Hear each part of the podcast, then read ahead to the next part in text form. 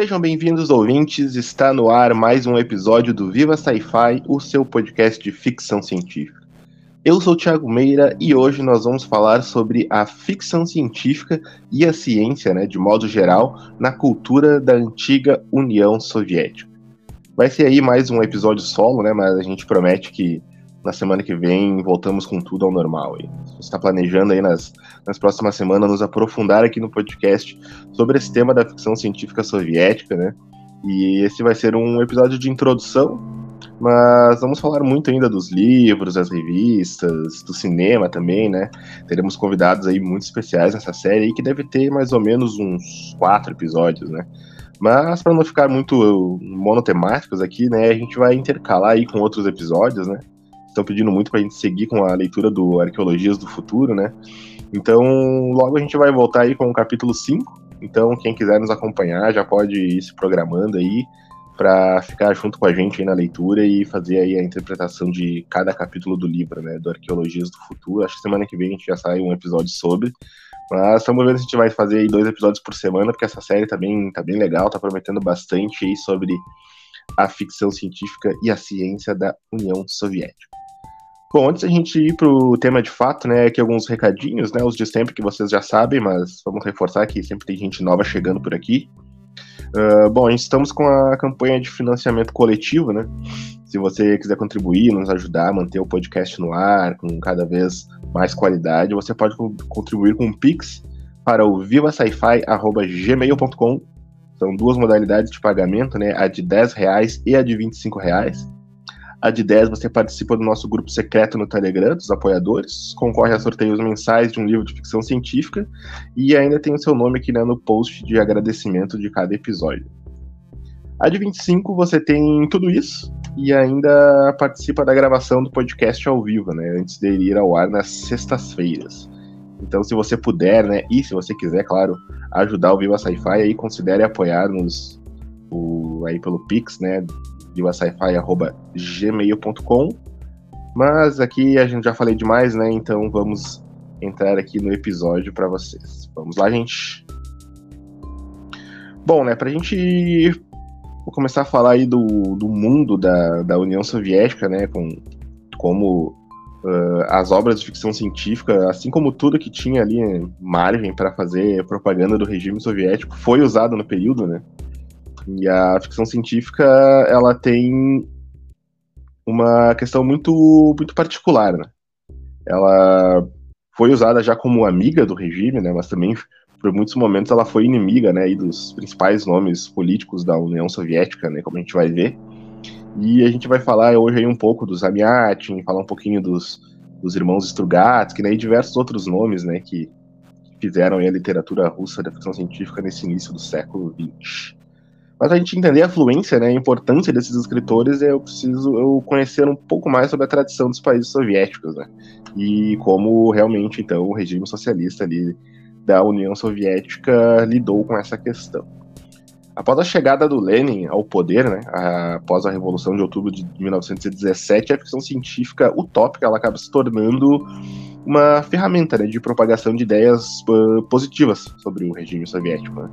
Foi ali mais ou menos na década de 20, né, no início da década de 20, que o gênero teve um boom gigantesco, né, motivado pelo próprio Lenin, e acaba se espalhando por toda a União Soviética. Né. A época, um dos autores mais influentes do gênero era o Alexei Tolstói, né, mas aqui a gente está falando não daquele Tolstói, né, do Guerra e Paz, Ana Karenina, né, que esse é o Lev Tolstói. Aqui a gente está falando do Alexei Tolstói, que são parentes, sim, eram parentes um pouco distantes até, são da mesma família, mas uh, não, não chegaram a ter uma convivência, não são tão contemporâneos assim. Então, não, não tem nada a ver com o outro, inclusive escrevem coisas bem diferentes, né? O Alexei Tolstói, em 1923, ele lança o livro mais famoso dele, que alguns já devem conhecer, que é o A Elita, né? Ou, ou conhecem também como O Declínio de Marte. Bem difícil de achar tradução no Brasil, mas até não sei se encontra o A Elita traduzido para o português, mas é as próprias edições são bem difíceis de achar. Então, a Elite é lançado em 1923 e ele planta assim uma semente, vamos dizer, sobre fantasias marxistas alienígenas, que elas foram produzidas à exaustão por outros atores que seguiram, né, o, o Alexei Tolstói. muitas das obras produzidas nesse tempo elas são consideradas hoje, digamos, um pouco inferiores né, pelos estudiosos do gênero, uma vez que elas não têm muita crítica ou afronta ao sistema, né? E a gente sabe como a ficção científica é importante para fazer essas críticas sociais. A gente fala muito aqui sobre o papel da ficção científica como crítica social, né? Então, claro que são livros interessantes, mas às vezes despidos, né, um pouco de crítica e afrontam o sistema. A história do Elita, basicamente, ele se passa numa na União Soviética, né? Logo após o fim da, da Guerra Civil Russa, né? Logo após a Revolução de 17, tem uma guerra civil que vai ali até início de 1920, 21, por aí. Uh, a gente segue então o protagonista, né, o nosso engenheiro Sergeyevich Loss, e ele projeta, né, e constrói um foguete e decide fazer uma expedição a Marte, né, sempre Marte, né, dos soviéticos. Uh, então ele procura um companheiro para essa viagem e após ele encontrar aí, né, o soldado, ele acaba encontrando um amigo, né, o Alexei Gusev, e eles acabam partindo da Terra em direção ao planeta vermelho. Chegando lá então em Marte, eles acabam descobrindo que o planeta é habitado por uma civilização avançada. No entanto, a desigualdade social entre a classe dominante e os trabalhadores acaba sendo muito grande, lembrando até a situação ali da pré-revolução na Rússia, né, do capitalismo, como o capitalismo se desenvolveu na Rússia, de extrema pobreza, né, para a classe trabalhadora e muita opulência para os czares. Então tem aí essa referência à pré-revolução da Rússia, né, aqui no A Elite. E os trabalhadores, eles acabam no, no, livro, né, eles são, eles vivem em túneis subterrâneos ali, praticamente junto com as máquinas que eles trabalham, né? Então não existe muita diferenciação do, da habitação deles, de casa, trabalho, né? Eles acabam sempre ficando praticamente 24 horas no trabalho. E aqui a gente pode ver que o Alexei ele coloca temas que são bem pertinentes aos debates russos pós-revolução, né? Que é essa questão da desigualdade de classe, né? E a gente falou um pouco disso no episódio número 50, né? Pra quem lembra do episódio 50 em nosso especial com a editora Boitempo, quando a gente gravou sobre o também escritor soviético Alexander Bognadov, né? E o livro Estrela Vermelha, né? o Estrela Vermelha que uh, é, também vai falar sobre aí uma questão de um, um personagem que ele vai para Marte. Uh, então, Marte realmente é, é uma obsessão ali para os escritores sci-fi soviéticos. Né? O Planeta Vermelho não, não, não tinha como ser diferente aos né, nossos camaradas comunistas. Uh, contudo, né, nesse mesmo período, nem tudo eram flores na produção da, da ficção científica né, do, da União Soviética. Nem todos enalteciam né, o regime soviético. Como a gente viu também no episódio mais antigo aí que a gente tem sobre o Nós do Yevgeny Zamyatin, o clássico aí da distopia, né? Talvez a primeira e grande distopia da, da ficção científica. O Zamiatin ele expõe no Nós, né, de maneira muito clara, né, o processo de mecanização da humanidade e como isso era perigosa, hum, perigosamente próximo da política soviética, né? Embora o próprio Zamiatin negasse fervorosamente, inclusive, que esse trabalho fizesse críticas ao regime. De acordo com o próprio autor, o, se tratava de uma crítica geral ao curso que a humanidade vinha tomando. Mas mesmo assim não, não, não convenceu né, muito os seus líderes, inclusive uh, na edição do Nós, da editora Aleph, a que eu tenho pelo menos, né, que é uma das primeiras ali, que é aquela edição capa dura, com a capa preta, que muito bonita, inclusive. É, ela tem o, a carta que o enviou para o Stalin, né, pedindo para se exilar na França, pedindo para ele sair, que um escritor não pode. É, para ele, a morte, como escritor, é mais pesada que a morte na vida, né? Então, o escritor que não pode publicar para ele, para ele era muito doloroso. E o Zamiatin consegue, né? Por incrível que pareça, ele consegue a, essa extradição do Stalin de livre e boa vontade e acaba indo para a França, né? Mas ele acaba morrendo sem nunca ver a obra mais famosa dele, né? hoje aclamada, considerada importantíssima nos estudos da, da distopia, né, sendo publicada no, no próprio país dele, né. Embora o Nós ele já corresse, né, de mão em mão por aí, de forma não autorizada, forma não oficial, né. O Zamiatin hoje é sem dúvida considerado aí o, o grande divisor de águas na literatura distópica soviética, né, não só soviética, mas mundial também. E com a chegada do Stalin, né, a gente falou do Stalin já teve complicações com o Zamiatin, o Stalin ele chega ao poder ali no final dos anos 20, isso acaba influenciando novamente o curso que a ficção científica soviética acaba tomando, né, uh, acaba ficando ali mais restritiva, né, então esse período aí do Stalin, ela é conhecida como a, a, Era das Trevas do Gênero, né, pra, na União Soviética, para os escritores soviéticos de ficção científica. Uma vez que número desses autores de utopias acabaram presos, alguns acabaram mortos também, perseguidos ali nos expurgos do Stalin, que a gente já falou também um pouco lá nesse episódio número 50 do Bogdanov, a gente fala um pouco mais da questão do, sobre, sobre a censura. Né? A gente tem um pouco também, fala bastante sobre um, o nosso antigo quadro, né, o Viva Literatura, com o tradutor, o Irineu Franco Perpétuo, ele fala bastante sobre. Damos um episódio só sobre a censura, né? Se vocês quiserem procurar aí o, o nosso Viva Literatura sobre a censura na Rússia, na União Soviética, né? Desde o período czarista até os contemporâneos hoje aí do, do Putin, né? E, na verdade, o que incomodava o Stalin, acima de tudo, né, no, né nessas obras de ficção científica, era a abertura que a, que a ficção dava para experimentos sociais, né? Ainda que às vezes de forma otimista e elogiosa ao regime, né? Por décadas aí o Stalin ele acaba implantando a literatura realista, digamos assim, né? Como a ficção oficial da União Soviética, né? E esse era mais com propósitos educativos e sempre valorosos, né, ao regime soviético. Embora, que nem eu comentei alguns alguns livros de ficção científica tinham esse apreço né, pela, pela revolução e pelo regime, uh, Stalin considerava que tinha muita margem para interpretação, né? então ele precisava de algo muito mais direto. Né? Foi somente depois né, da morte do Stalin, né, em 54, que a ficção científica ganha né, forma novamente. Né?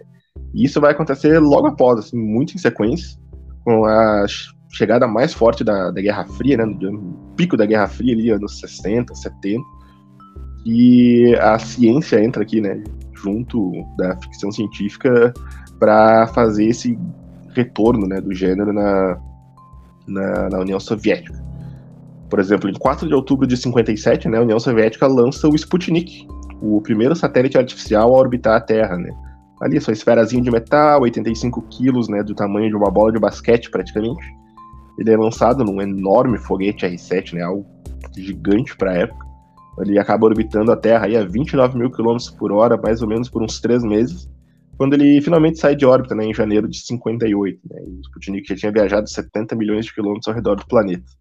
E a única carga né, que ele tinha a bordo do Sputnik ali era um transmissor de rádio de baixa potência, né, mas que emitia sinais sonoros ali de uns intervalos regulares e esse bip ele podia ser ouvido por rádios no mundo inteiro. Né.